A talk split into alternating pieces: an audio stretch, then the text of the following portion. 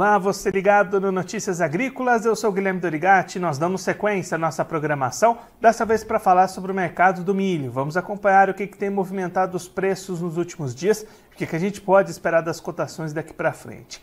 Quer ver conversar com a gente sobre esse assunto, ajudar a gente a entender um pouquinho melhor esse cenário? Eu, Nilson Nogueira, analista da Céleres Consultoria, já está aqui conosco por vídeo. Então seja muito bem-vindo, Nilson. É sempre um prazer tê-lo aqui no Notícias Agrícolas.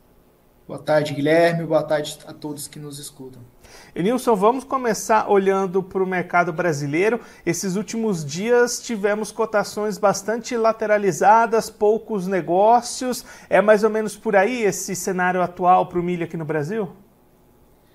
Guilherme, acho que tem dois fatores que colocam essa lateralidade nesse segmento. O primeiro é uma pressão externa. A gente já vê já, já há algum tempo as cotações lá na Bolsa de Referência em Chicago de estáveis a mais baixas, está indo para quase dois meses já de uma queda intensa, muito em função de estoques elevados lá nos Estados Unidos.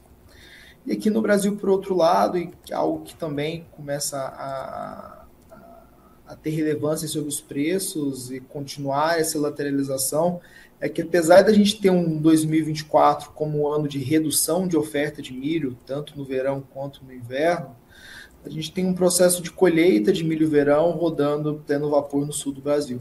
Então esses elementos acabam jogando de forma contraditórias, contrárias e deixando esse mercado lateralizado. Mas ainda assim, o um mercado lateralizado sobre preços pressionados quando a gente compara com os níveis de preços do ano passado, do ano retrasado. E aí, Nilson, o que, que a gente pode esperar daqui para frente para as cotações aqui no Brasil? Né? Você destacou esse cenário de menos oferta, a gente tem um plantio avançando para a segunda safra. Como é que este cenário de safrinha vai influenciar nos preços daqui para frente?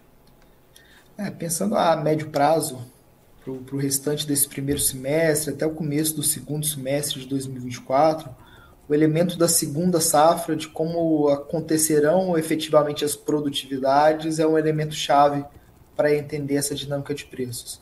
A gente vem de um ano de queda de área plantada de milho inverno, a depender da, da, da, referência, cai mais de um milhão de hectares de, de, de, de área plantada de inverno, e de produtividades que, apesar desses últimos 15, 30 dias terem sido, é, ter sido um, um cenário positivo do ponto de vista de andamento de, de plantio, chuvas, umidade no campo em boa parte das regiões, uh, a gente sabe que é uma safra que começa com potencial produtivo um pouco mais baixo, porque o investimento do produtor já é menor e teve uma série de problemas, questões relacionadas à, à tal da janela ideal.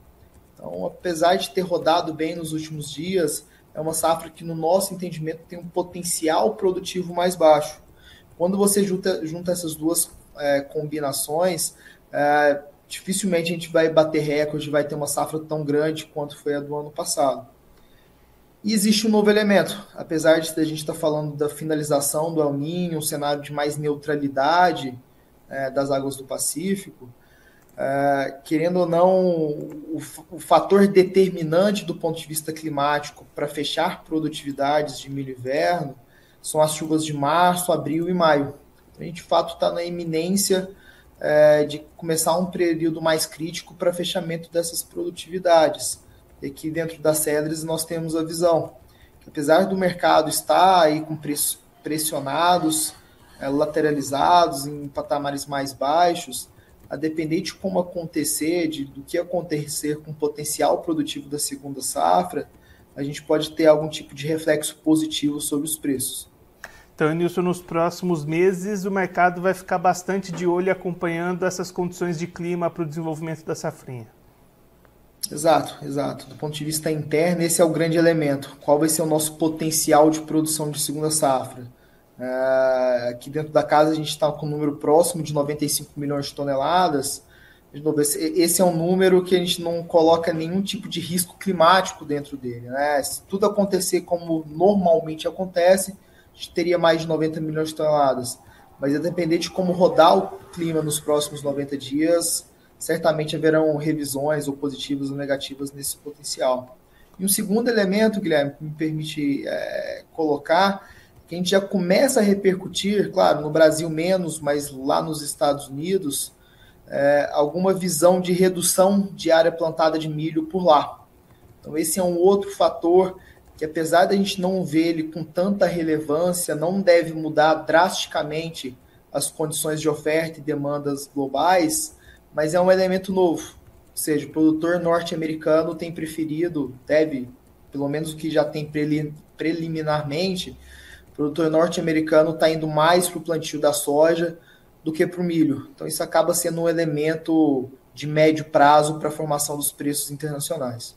E aí, Nilson, entrando nesse tema do mercado internacional, né, você destacou no começo um cenário pressionado, lateralizado também lá em Chicago. A gente teve relatórios do USDA apontando justamente essa redução diária na próxima safra dos Estados Unidos, mas mesmo assim esse reflexo para os preços ainda não chegou, né?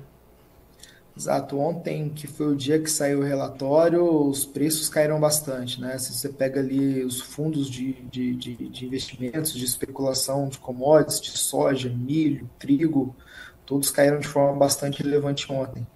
Mas ainda assim, se a gente está falando de fato de uma redução de área plantada de milho inverno, a depender de como rodar as produtividades dos Estados Unidos, é um ponto novo de, de, de reajuste desse mercado.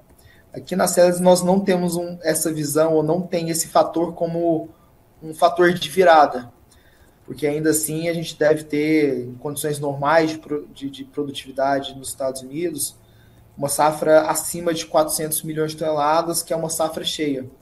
Mas ainda assim, é um elemento de redução de área de potencial produtivo por lá, que depender da conjuntura interna, de produtividade na safrinha, na segunda safra aqui no Brasil, pode ser um elemento a mais para dar algum nível de sustentação nos preços. E aí, Nilson, para a gente encerrar olhando um pouquinho para as exportações, né? A gente teve essa semana os primeiros dados da CSEX para fevereiro e as exportações nesse começo de mês foram positivas, tivemos bastante volume embarcado, né? Exato, exato. A gente vem desde meados ali de setembro, agosto, setembro do ano passado, já com volumes relevantes de exportação de milho, até sazonalmente esperado. E talvez esses esse são os, o grande elemento, o copo meio cheio do mercado nesse começo de 2024. Tanto janeiro quanto fevereiro, com volumes ainda relevantes de exportação de milho. É natural a partir de março que esses volumes caiam, até dando espaço para soja, para outras culturas, é, mas ainda assim, quando a gente olha os volumes de, de fevereiro e janeiro, de fato isso ajudou a diminuir a disponibilidade interna é, e os estoques aqui dentro do Brasil. Pensando em 2024, certamente exportação é outro fator de sustentação ao longo, principalmente a partir do segundo semestre.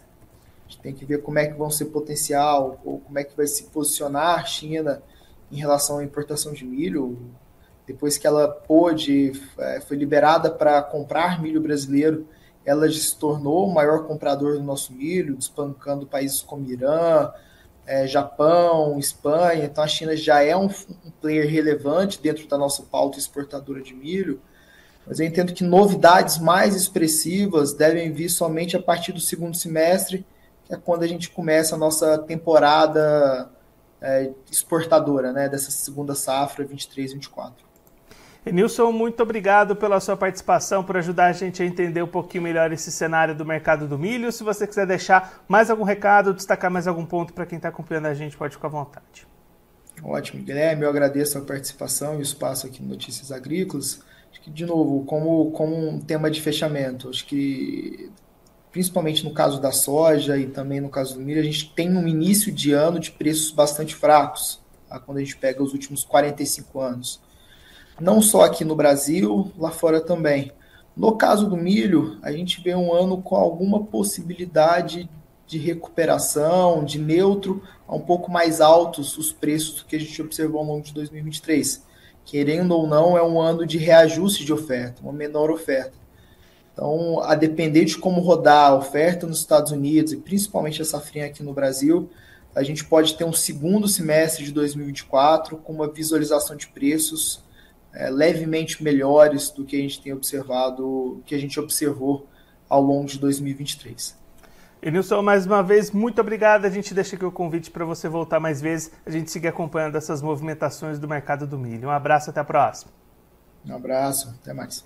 Esse, o Enilson Nogueira, analista da Celeris Consultoria, conversou com a gente para mostrar um pouquinho o atual cenário para o mercado do milho, o que, que, tem movimentado os preços aqui no Brasil e também no mercado internacional. Enilson destacando o momento de preços bastante lateralizados, com uma leve pressão tanto aqui no Brasil quanto no mercado internacional, e aí olhando para o mercado brasileiro, uma pressão vinda da colheita da primeira safra, esse milho entrando no mercado e trazendo essa pressão momentânea de oferta. A expectativa do Enilson é que daqui para frente, os próximos três meses, março, abril e maio, as chuvas que vão ser fundamentais para a definição do potencial produtivo da segunda safra brasileira, é o que deve manter as movimentações dos preços do milho aqui no Brasil. Então o mercado vai seguir bastante climático nos próximos meses, acompanhando esse desenvolvimento e a definição de quanto realmente vai ser produzido de milho no Brasil nesta segunda safra.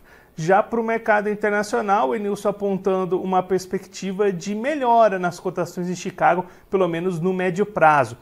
Ele destacou os números divulgados pelo USDA na última quinta-feira, trazendo uma expectativa de menos área plantada nos Estados Unidos na safra 24-25. Isso na visão do Enilson. Não é suficiente para se tornar um ponto de virada para as cotações, mas é um fator novo que pode trazer movimentações mais positivas daqui para frente.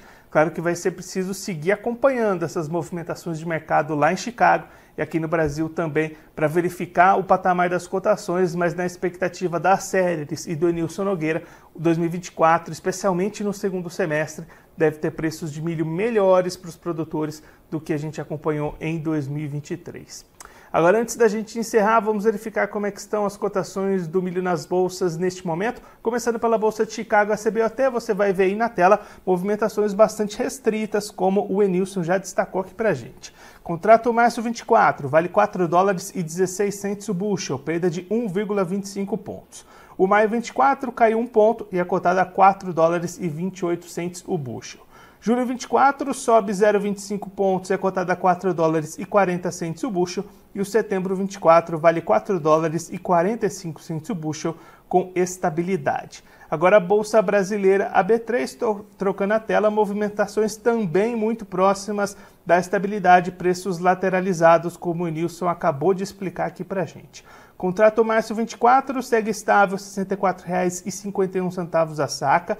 Maio 24 sobe 0,03% e é cotado a R$ 64,72 a saca.